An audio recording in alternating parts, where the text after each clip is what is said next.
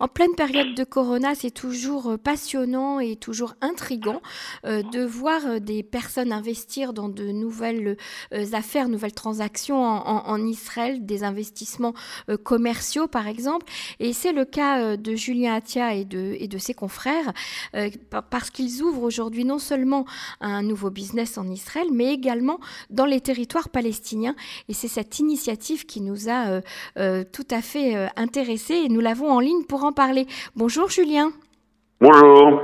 Alors Julien, vous avez donc décidé d'ouvrir, vous avez racheté une franchise de, café français très connu, le Café Columbus, pour ouvrir en Israël et dans les territoires palestiniens eh bien des franchises. Alors racontez-nous un petit peu comment cette idée vous est venue.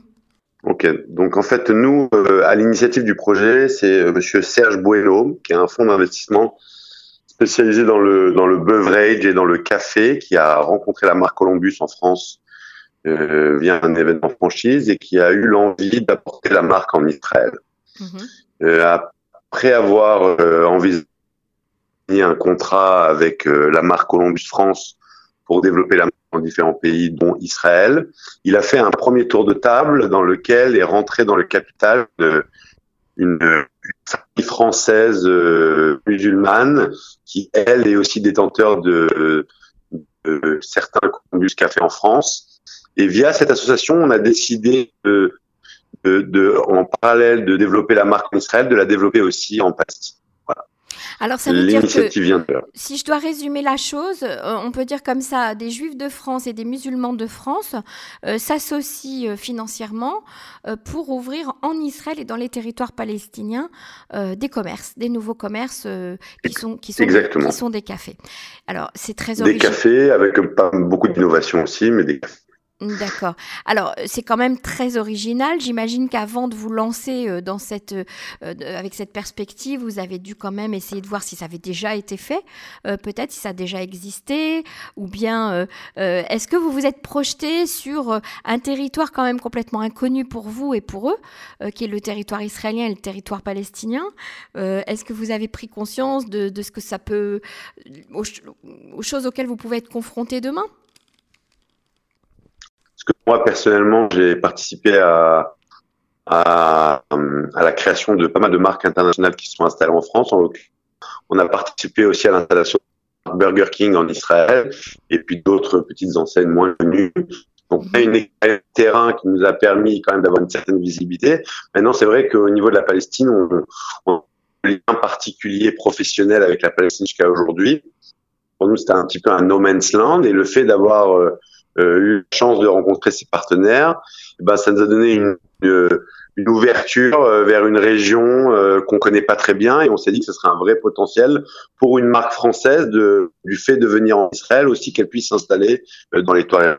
Donc c'est vrai qu'on a peu de visibilité sur le marché palestinien, mais on a rencontré pas mal d'acteurs locaux par la suite qui, qui nous assistent vont nous permettre, j'espère, dans les mois à venir, d'ouvrir notre premier point de vente là-bas. Alors, ça, ça, se passera à Ramallah?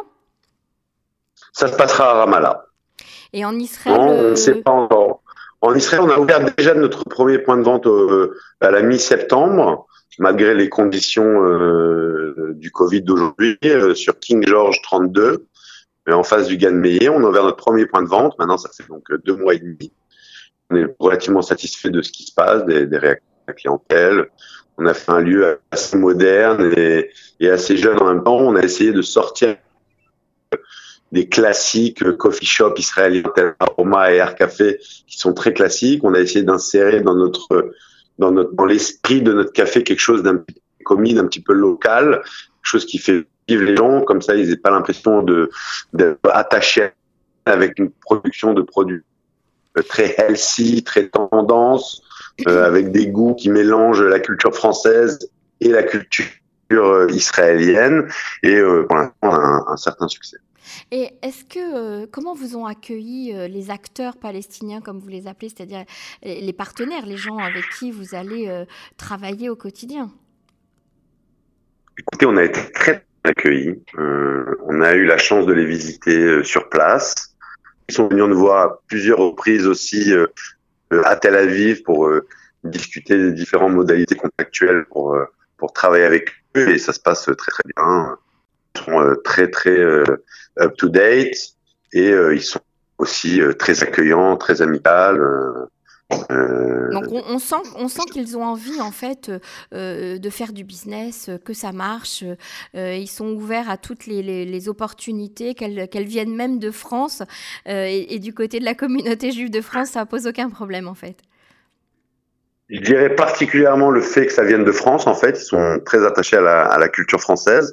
Donc le fait qu'on soit une marque française qui, qui s'installe dans la région, c'est quelque chose qui les a touchés. Ils avaient envie de pouvoir avoir enfin une marque internationale, à connotation française qui s'installe chez eux. Donc, c'est le, premier point. Et c'est vrai que la relation professionnelle avec nous, qui sommes israéliens, entre guillemets, euh, se passe très, très bien aussi. Il y a vraiment, enfin, c'est même pas un sujet, quoi. On vient, on est des gens, on fait du business. Euh, voilà, sans eh ben, aucune euh, notion politique en jeu à aucun moment. Quoi, voilà. Eh bien, chapeau, je tire mon chapeau parce que c'est une initiative très intéressante et c'est une initiative qui peut-être va ouvrir la porte à d'autres euh, d'autres personnes qui auront euh, la même bonne intention que vous et, et, ça peut, en, créant des liens comme ça économiques entre les deux entités, eh ben on, on, rapproche les humains. Hein. Qu'est-ce que vous en pensez?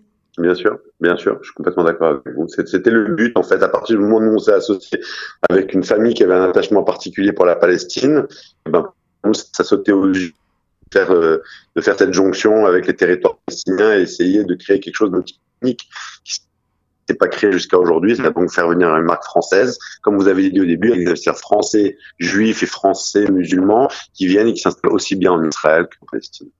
Julien Tia, on est ravis et on espère bah oui, formidable. En tout cas, on, reste en contact parce qu'on aimerait bien savoir que, la suite, comment ça se passe, avoir un petit peu euh, euh, de, vos impressions un peu plus tard. Merci en tout cas d'avoir accepté de témoigner sur les ondes de Cannes en français. Merci. Merci. merci à Au revoir. Au revoir.